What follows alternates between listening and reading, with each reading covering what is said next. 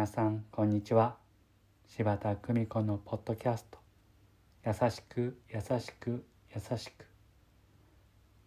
本日も日々の暮らしの中に優しさをお届けいたします。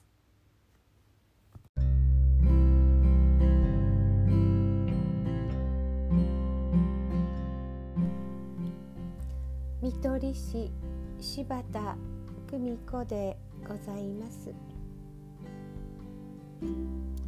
スタッフのお子さんが熱を出し急遽お休みをくださいとそうすまなそうに言うのです。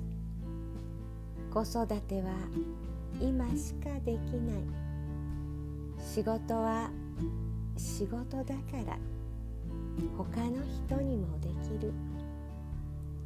ママはあなたしかいない。だから子育てを優先してくださいとそう伝えました。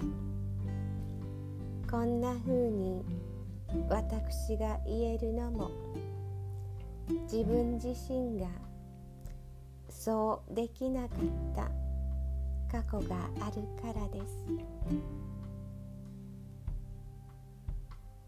子供にとってママは世界中で一人。ましてお熱がある身ではママの代わりは誰もできない。優しく優しく優しく。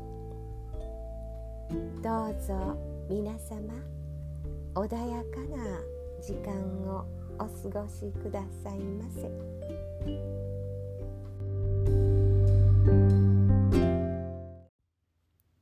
ご視聴ありがとうございました。今日も素敵な一日をお過ごしください。